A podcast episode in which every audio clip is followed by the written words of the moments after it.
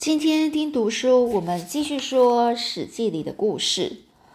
那今天我们要讲的这一个故事是鱼肚里藏着一把剑。那这是在讲有关于春秋时代楚国的贤士伍子胥的故事。这贤士的意思就是那些像是德性高尚的人啊，才能杰出的人啊，叫贤士，很贤明的人哦。那我们先来介绍一下伍子胥。这个伍子胥呢，他是这个姓是芈姓哦。芈姓在讲的是，呃，是楚国的姓，呃，伍氏哦，他姓伍。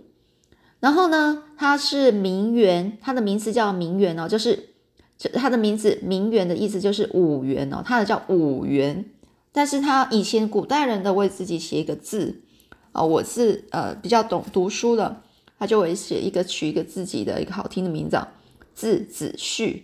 所以他是哦，我是名媛，字子胥。本来呢是楚国人，后来呢就是投奔吴国。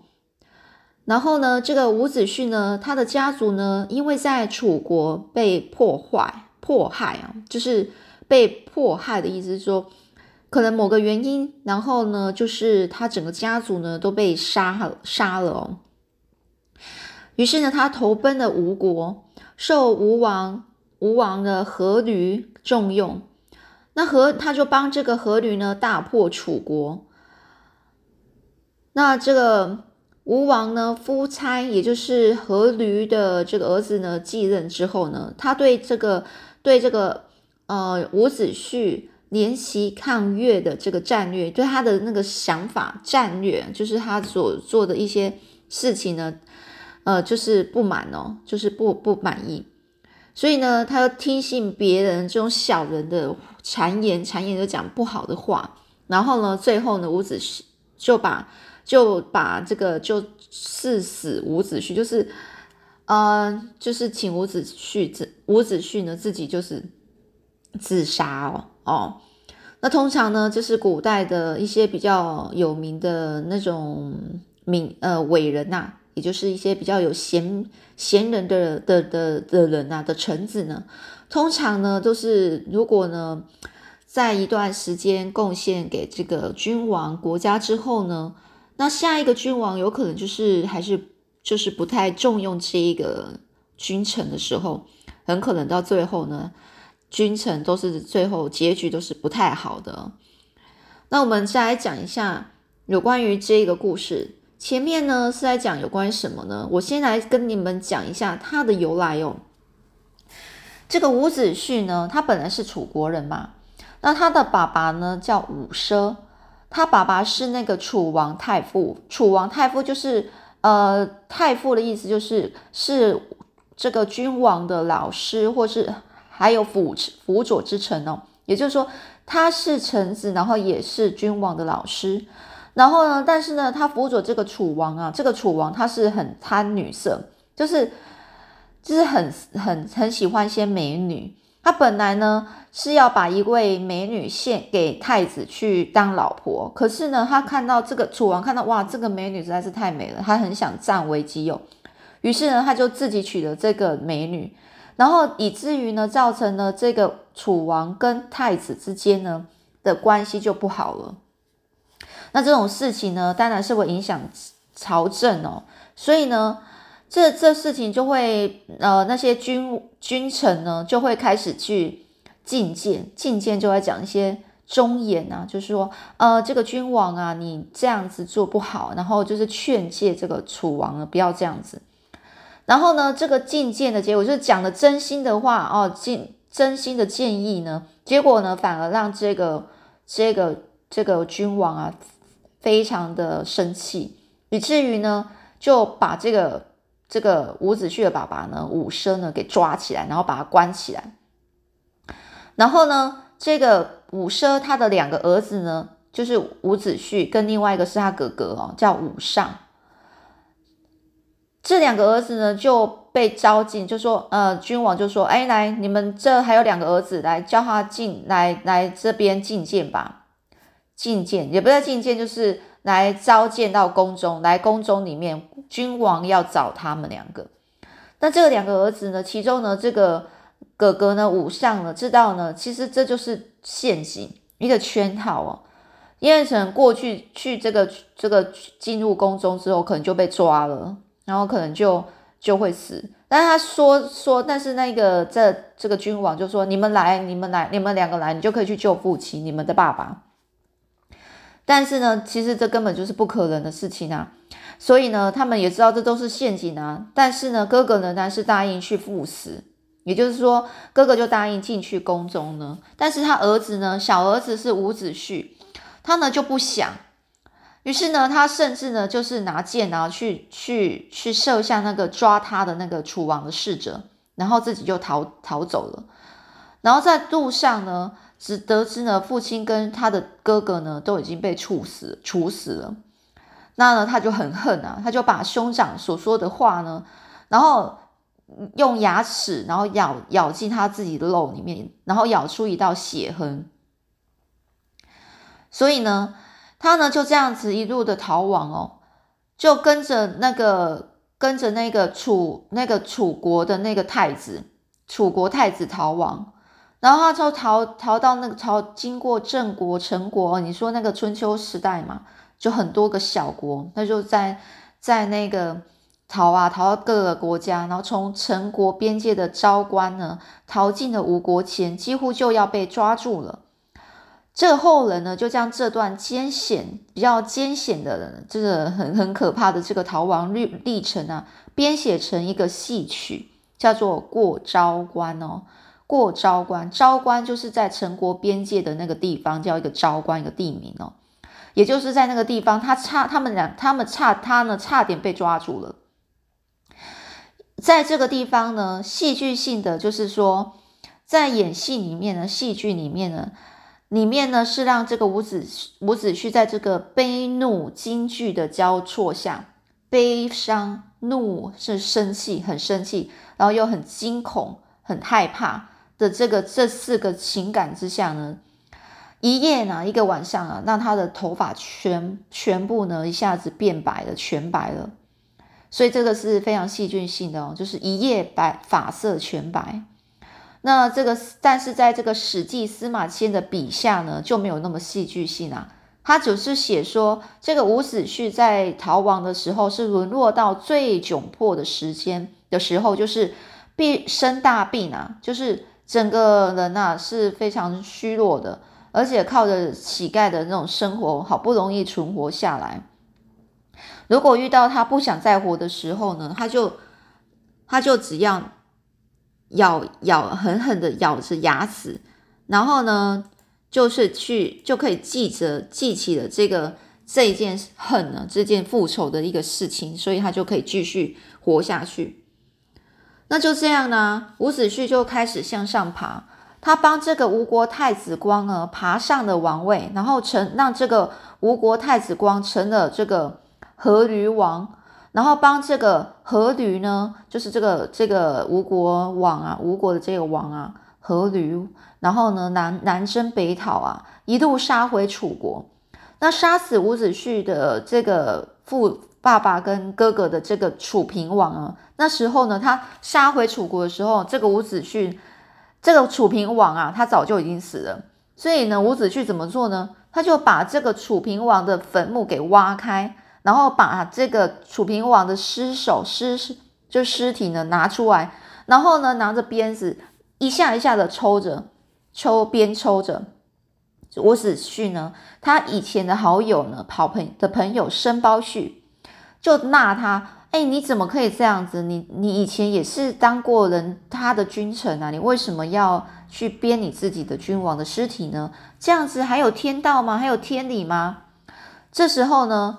这个这个这个呃，伍子胥呢，就写下了一句非常有名的话，就是写说：“吾日暮日暮途远，吾故道行而逆失之。”哦，这边讲的在讲什么呢？就会讲说，呃，因为他的老朋友申包胥就是责备他用这种报仇的手段太过狠毒，那伍子胥呢就告诉他。我活在人世间的日子也不长了，就像是一个行路的人，天色已经很晚了，而路途却还很遥远。我心急之下就做出了违背常理的事情来。哦，这日日暮途远呐，无日暮途远，也就是说，一个人他是处在非常糟糕的一个境境界，一个一个情况哦，没有一点办法了，日暮途远。然后呢，故故就是所以的意思，无故哦，所以我呢就怎么样呢？道行而逆施之，道行逆施的意思就是说做做事啊。违背常理、不择手段，然后现在都在讲一些违背时代潮流或是人民意愿的的意思哦，倒行逆施哦。好，所以呢，这个就在讲这一个呃伍子胥啊，哦，他做的这个非常说的这个非常有名的话，然后呢做这个鞭尸的这件事情哦，他的一生呢从来没有离开逃亡的那段路。没完没了的赶路，尽头也总是都到不了。所以呢，到最后呢，他呢就怎样做出这样的事情，实在是太恨了。他所有的一生可能都是因为这个复仇哦哦这样子。呃，所以呢，现在这个故事呢，我们就接下去。这故事都在讲说，哈，这个呃，他刚好就是伍子胥刚到这个吴国的时候。他逃过这场劫难啊，也就是说被这个楚国的那个一些士那些士兵啊要抓他的士兵呢，就是都抓不到，终于逃过了这些士兵的那个楚王楚国的士兵的的那个的命运的的那个抓捕追捕之后呢，无家可归的这个伍子胥呢，独自一个人就在这个吴国的街头啊流浪着。那当时吴国的君王是王僚。王僚呢是吴国国王的，就是吴国君王的儿子。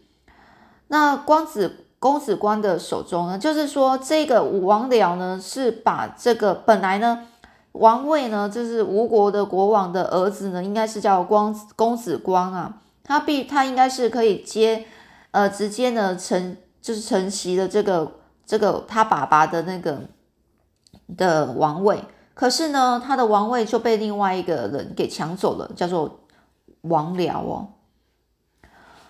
那这个公子光啊，他为了要收回，就是拿回他自己的的那个就是王位呢，他暗中啊，就是四处的去找那些贤士呢，结合力量，等待机会，然后去击败这个王僚，然后夺回王位。那伍子胥的才能呢，是非常有名的。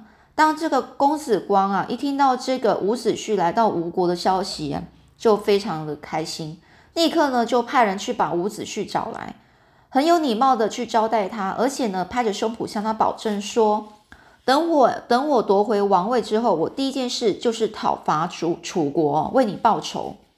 于是呢，伍子胥跟这个公公子光啊，就成了无所不谈的知己。有一天呢，这伍子胥来到街上，看到了一个大汉子。大汉子也是非常大的，这个块头很大的人哦，把另一个人呢推倒在地，然后那边揍着那一个人，也就是一个大汉子呢，把另外一个人推倒在地上，然后去揍揍他打他，那个样子啊，很像一个很凶狠的很老虎，而且喊叫起来声也是轰隆隆的，像是呃天上的打雷声哦，在一旁观看的人啊，就整个吓慌了，就拼命喊说：“哎呀，不要打了，不要打了！”再打下去就要出人命了。那个被推倒在地的人啊，果真的只剩下一口气了。这时候，从从远处传来一个细弱的妇人的声音，就说：“专诸啊，你又和人打架了是不是？”这说也奇怪，那个大汉子一听到这个声音呢，立刻就收起他的拳头，然后非常的惊惊慌啊，就是很很害怕的样子，然后就快步跑回家去了。伍子胥看到，觉得很奇怪。然后就在说，就是在在那边想啊，这个汉子啊，看起来就是一副呃，很很自己很有相貌雄伟，就是说看起来就是很很厉害啊，然后力气很大，浓眉大眼的，体格强壮啊，或者打起架来是那么的勇猛有力，难道这样的一个男人还怕女人吗？后来呢，这伍子胥呢，又向这个附近的人打听出来，原来这个专诸啊，是个好打不平的勇士。从小学从小的时候就学了一身的好武艺，武艺啊，就是很会打架。凡是强欺呃，就是强欺弱的事情被他碰上了，他一定会替别人出口气不可。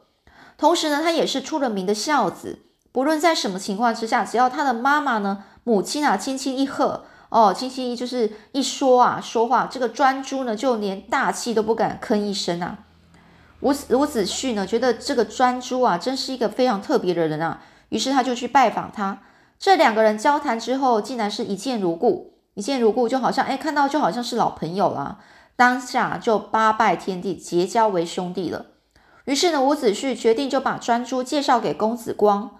公子光看到了这个专诸呢，也觉得他是一位骑士啊，心里非常高兴，就把专诸呢留在自己的身边。有一天呢，公子光想请这个专诸进入他的密室啊，就是秘密的一个他他没有人知道的这个地方。专诸呢，预感呢，他就感觉到这个光子公子光啊，一定是一个很很有，一定是有很重要的事情要跟他说。只见呢，这个公子光啊，手中呢就是拿着一把寒光四射的短剑，慢慢的走到专诸的身身边，然后以严肃的一个神情告诉他说：“我想请壮士为我刺杀王僚，王僚就是那时候吴国的君王哦。”那这专诸啊，颤抖的双手接过利剑，支支吾吾的说：“我我。”我哦，这公子光啊，就急急的追问了啊，你有什么困难吗？这专诸为难的说啊，要刺杀王僚啊，是一件很容易的事，我一定可以为公子您尽力。只是我母亲年纪已老，需要我照顾，恐怕暂时不能为公子效劳啊。这公子光啊，眉头深锁，十分谅解的说：“啊，我知道你是个孝子。”可是除了你之外，我再也找不到可以担负这项任务的人了。只要你肯帮我刺杀王僚，你的母亲就是我的母亲，我一定会好好孝顺她的。但这专诸想了很久啊，才低声说：“那我想先回去禀告母亲再说。”于是呢，这专诸啊就回到家里，就向母亲说明事情的经过。他就跪在地上，流着眼泪啊，跟母亲呐叹道说。娘，我舍不得离开您呐。这母亲呢，用手轻轻的抚摸着专诸的头，慈祥的说：“孩子，你去吧。公子光对我们的，对我们母子实在是太好了，你应该好好的报答人家。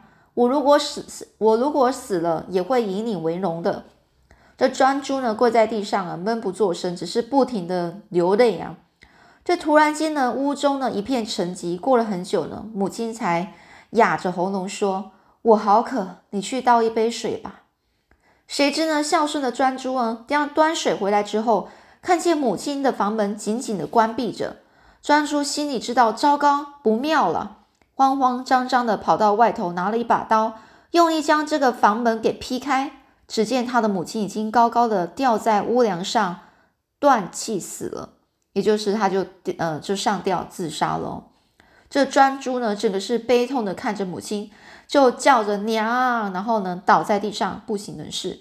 这埋葬了母亲之后呢，专诸就便对这个公子光说啊：“现在我已经没有任何牵挂了，我可以为您去杀这个刺杀王僚了。”于是呢，专诸呢就在太湖去，就到太湖这个一个湖南边去学烤鱼，因为王僚啊最喜欢吃烤鱼，他想扮成伙夫。利用机会去接近王僚，然后再杀他。这几年后呢，专诸的烤鱼技巧已经到已经是吴国首屈一指的了。首屈一指就是非常厉害了。这贪吃的王僚听说他烤的鱼相当的鲜美，只要尝过的人都赞不绝口。于是派人呢就把专诸给找找来啊，想试试这个他的手艺啊。这公子关得到了这个消息，立刻拿出他那把短剑，就交给这个专诸说。这把短剑叫做鱼肠剑，非常的锋利。它削起铁块来，就像是割泥巴一样。你拿去吧。这一天呢，这专诸啊，一身伙夫的打扮，端了一条烤得香喷喷的大鲤鱼，把鱼肠啊，鱼肠剑藏在这个鱼腹中。鱼腹啊，就是鱼的肚子里面啊，送到这个王僚的面前呢，就请他品尝。专诸趁着把鱼剖开的那一个时候，抽出短剑。然后呢，拼命的往王僚的胸前刺去，王僚大呼一声啊！然后呢，鲜血溅满了四周，当场就断气了。两旁的卫士呢大惊失色啊，就是整个飞扬吓了一跳，立刻迎上前来把专诸啊剁成一一团肉酱。后来呢，光子公子光啊做了吴国的君主，不但实践对伍子胥的诺言，派兵攻打了楚国，为伍子胥的父亲报仇，同时更常到这个专诸的坟墓前上香，时时想念着这专诸的忠心还有英勇哦。